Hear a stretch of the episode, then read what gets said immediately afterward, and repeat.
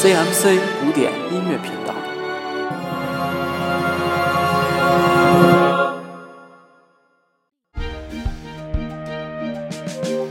想与古典音乐亲密接触吗？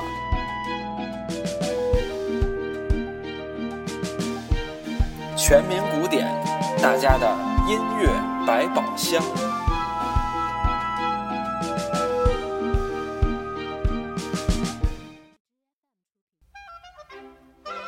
大家好，这里是全民古典，又在星期三与大家见面了。我是 William Kurt。今天我们来讲一讲协奏曲。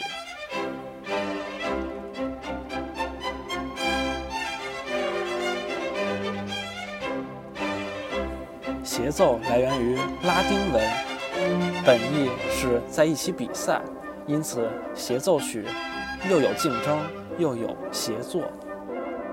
但是不要误会，竞争不是吵架的意思哦，他们只是彼此互相呼应，推动音乐的发展罢了。协奏曲的名称依独奏乐器的名称而定，如小提琴与乐队协奏称为小提琴协奏曲，钢琴与乐队协奏则称为钢琴协奏曲。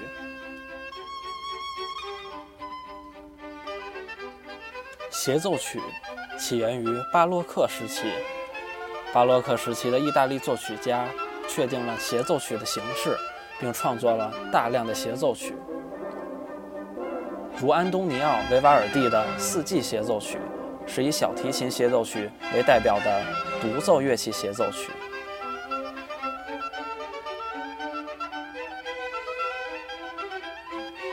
在古典主义时期。也就是维也纳古典乐派时期，莫扎特大幅度提升了独奏乐器的地位，同时为自己的协奏曲创作了华彩。他最终确立了协奏曲的形式。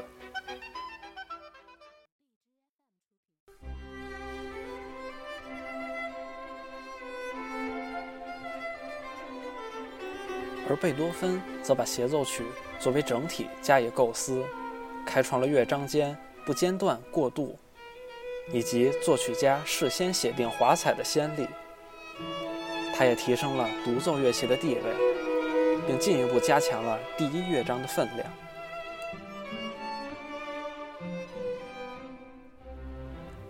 贝多芬在他的创作中加强了协奏曲的戏剧表现力，强化了独奏乐器与乐队之间的联系。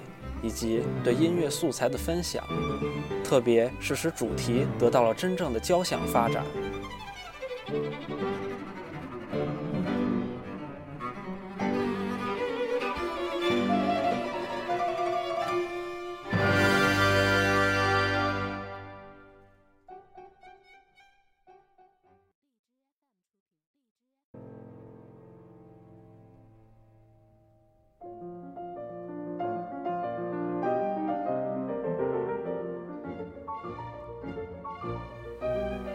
浪漫主义时期的协奏曲更加注重独奏乐器的技巧展现，后来出现了大量炫技性的协奏曲作品，独奏乐器和乐队的平衡逐渐被打破。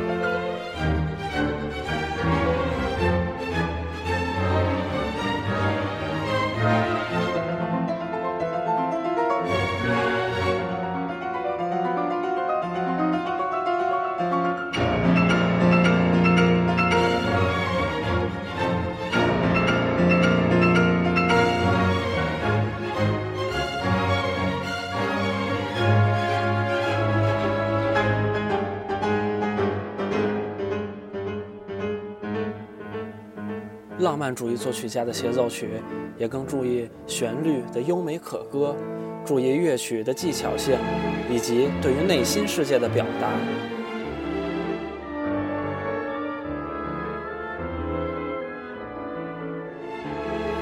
本期节目所使用的曲目，可以在节目详情中找到。这里是 CMC 古典音乐频道，全民古典，我是 William Kurt。我们下周三再见。